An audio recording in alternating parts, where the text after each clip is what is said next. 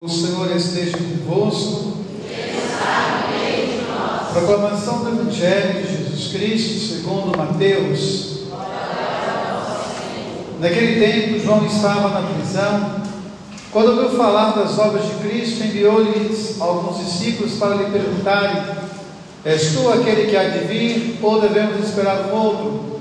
Jesus respondeu-lhes: Ide contar a João o que estáis ouvindo e vendo. Os cegos recuperam as vistas, os paralíticos andam, os leprosos são curados, os surdos ouvem, os mortos ressuscitam e os pobres são evangelizados. Feliz é aquele que não se escandaliza por causa de mim. Os discípulos de João partiram. Jesus começou a falar às multidões sobre João. O que foste ver no deserto? Um caniço agitado pelo vento? O que foste ver? Um homem vestido com roupas finas? Mas os que vestem roupas finas estão nos palácios dos reis. Então o que fostes ver? Um profeta? Sim, eu vos afirmo, e alguém que é mais do que profeta, é dele que está escrito: Eis que envio meu mensageiro à tua frente, ele vai preparar o teu caminho diante de ti. Em verdade vos digo: todos os homens que já nasceram, nenhum é maior do que João Batista. No entanto, o menor no reino dos céus é maior do que ele. Palavra da salvação. Que a palavra do Santo Evangelho nos conduza à vida eterna. Amém. Minhas irmãs e meus irmãos, nós estamos já muito próximos de celebrar o Natal do Senhor. E a palavra de Deus hoje traz para nós alguns textos que são muito significativos para a nossa esperança. Esperança é diferente de esperar. Porque o esperançar, ele nos move em direção àquilo que nós acreditamos. Esperançar no Senhor é mudar o coração todos os dias, para que o nosso coração seja cada vez mais adequado ao amor de Deus. É como quando você espera uma visita, na esperança de que ela vai chegar, você começa a arrumar a sua casa, você começa a preparar a merenda quando você for oferecer café para a sua visita, então você sabe que ela vai chegar.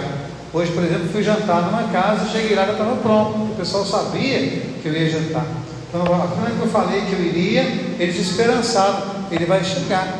Começaram então a organizar a casa. Continuar organizando a vida da gente todos os dias. E aquilo que o profeta é, Isaías fala para nós é muito forte. Fortalecei as mãos enfraquecidas, firmai os joelhos, os joelhos debilitados, Dizei às pessoas deprimidas: criai ânimo, não tenhais medo, vede, é o nosso Deus. Então, essa palavra ela é muito significativa. Criai ânimo, não tenha medo. Muitas vezes o nosso coração ele é perpassado nem por algumas desavenças, por alguns desencontros, por algumas tristezas. Mas quando você ouve a palavra de Deus, ela fala para você: criai força, coragem, não tenha medo, é o nosso Deus. Quantas e quantas vezes a palavra traz isso para nós? Não tenha medo, Deus é contigo. Não tenha medo, confia no Senhor. Não tenha medo. Então essa palavra ela é constantemente repetida. Então todos nós que estamos aqui, às vezes enfrentamos noites escuras. Todos nós que estamos aqui, às vezes enfrentamos tempestades. Mas sempre vem essa palavra: não tenha medo. E quando a gente escuta o profeta São Tiago, o apóstolo São Tiago, escrevendo para nós, ele vai usar uma imagem muito bonita, que é a imagem do agricultor. O agricultor é alguém que tem esperança, mas ele não tem uma esperança de braço cruzado. Ele prepara a terra, ele lança semente, ele capina a plantação, ele joga adubo. Ou seja, o esperançar é eu estou construindo aquilo que eu espero. Então, essa palavra é para nós hoje motivo de muita alegria, o esperançar. Eu esperanço em Deus. E ao esperançar, eu preparo o meu coração, eu preparo a minha vida, eu preparo a minha casa. Me lembro de uma história muito significativa de um jovem cuja vida era muito sem sentido. Ele ia à igreja, não conseguia prestar atenção, ficava no celular vendo se tinha mensagem no WhatsApp, ele não tinha quietação para nada. A vida dele era uma constante busca de um monte de coisa, mas nunca sabia o que, é que ele queria. Os nossos jovens são muito assim, eles querem muitas coisas, mas nunca sabem realmente o que querem. Por isso eles não têm muita esperança. E de repente aquele jovem passou na porta de uma loja e estava lá. Aqui se vende amor, aqui se vende fé, aqui se vende esperança, aqui se vende sucesso. Ele já ficou pensando, mas é isso que eu quero para a minha vida. E ele então entra na loja de pressa, olha, eu quero uma porção de felicidade, eu quero uma porção de amor, eu quero uma porção de fé, eu quero uma porção de esperança. E a pessoa então pega um pacotinho tão pequenininho e entrega para ele. E pergunta, mas é isso aqui que para eu levar? É, aqui a gente só vende semente. Então tudo que vocês querem, vocês encontram onde? No Evangelho. Mas o Evangelho, ele é semente. Ele não tem a planta pronta. Vocês conhecem muito um verso de Olavo Bilac, que eu gosto muito. Não nasce planta perfeita, não cresce fruto maduro. Se queres boa colheita, comece a semear. Então o que, que nós estamos semeando? Qual é a nossa esperança? Como é que nós estamos construindo essa esperança? Quando seminarista lá em Belo Horizonte, né, tinha um projeto pastoral muito bonito né, na Arquidiocese de Belo Horizonte, que era construir a esperança. Olha que palavra forte. Aquilo que o profeta Isaías fala para nós, construir a esperança. E quando você olha o Evangelho de hoje, eu quero, vamos imaginar aqui uma cena, tá bom? Que cada um de vocês que está aqui na igreja está indo perguntar a Jesus Cristo se Ele é o Messias, tá bom? Então feche seus olhos um pouquinho, imagine a cena. Você diante de Jesus perguntando a Ele: Você é o Messias? Ou eu devo esperar alguém? Olha a resposta que Jesus vai dar. de contar a João o que vocês estão ouvindo e vendo. Os cegos recuperam a vista. Os paralíticos andam. Os leprosos são curados. Os surdos ouvem. Os mortos ressuscitam. E os pobres são evangelizados. Então, essa é a resposta que Jesus dá. Então, eu quero perguntar para você que está aqui, você, Poliana, né? você, Maria, você está aqui, Cláudia, você que está aqui na igreja, você, Giovanni. Olha a pergunta. Os cegos vêm. O Evangelho já te ajudou a ver melhor alguma vez na sua vida? Alguma vez na sua vida você passou, mas o Evangelho me ensina a ver dessa forma. O Evangelho já te ajudou alguma vez? a enxergar melhor. Aí Jesus continua: os aleijados andam. O Evangelho já te iluminou alguma vez a dar um passo na sua vida? Eu me lembro de tantas histórias por causa do Evangelho, de pessoas chegarem, Padre, aquela palavra me fez dar um passo diferente. Aquela palavra me ajudou a encaminhar alguma coisa na minha vida que eu ainda não tinha direção. Então eu pergunto: o Evangelho te fez alguma vez enxergar diferente? O Evangelho te fez alguma vez dar um passo diferente? O Evangelho te fez alguma vez abrir o seu coração para escutar? Quantas pessoas vezes falam, falam, falam, falam para você e você não escuta?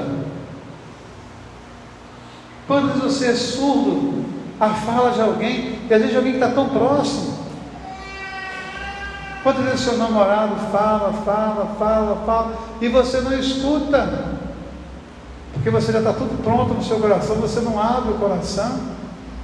O seu esposo fala, o seu filho fala, a sua esposa fala, mas você não escuta. Então olha o que Jesus fala.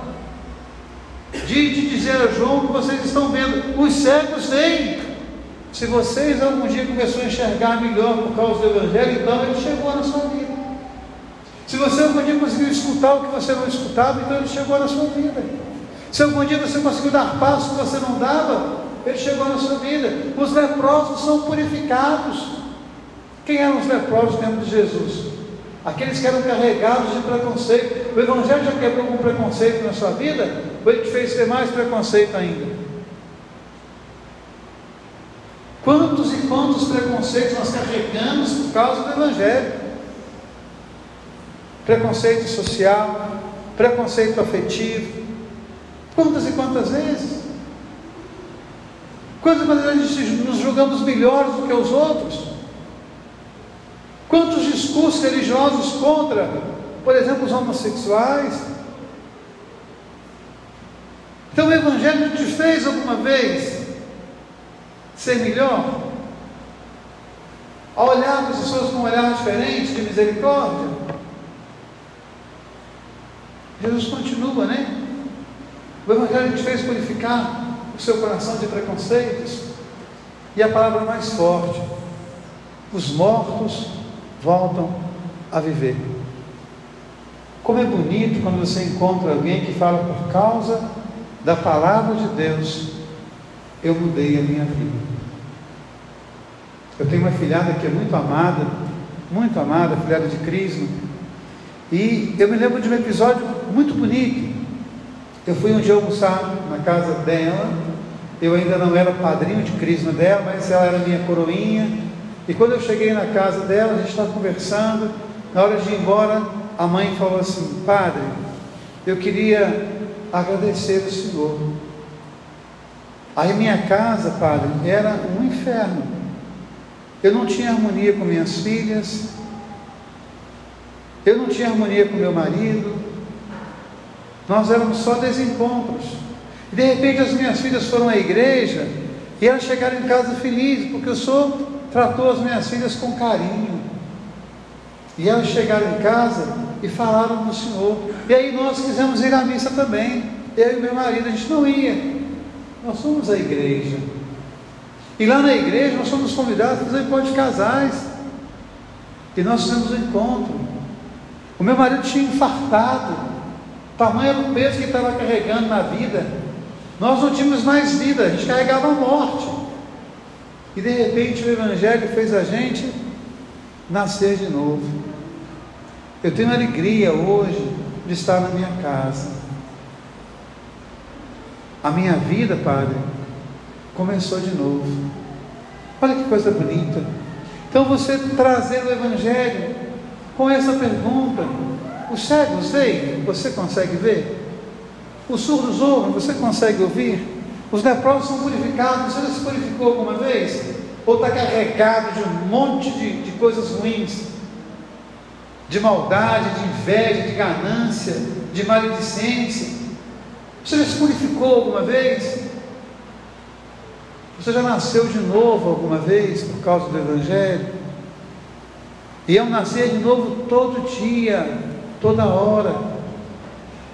Então que a gente possa hoje trazer essa palavra para o nosso coração e para a nossa vida.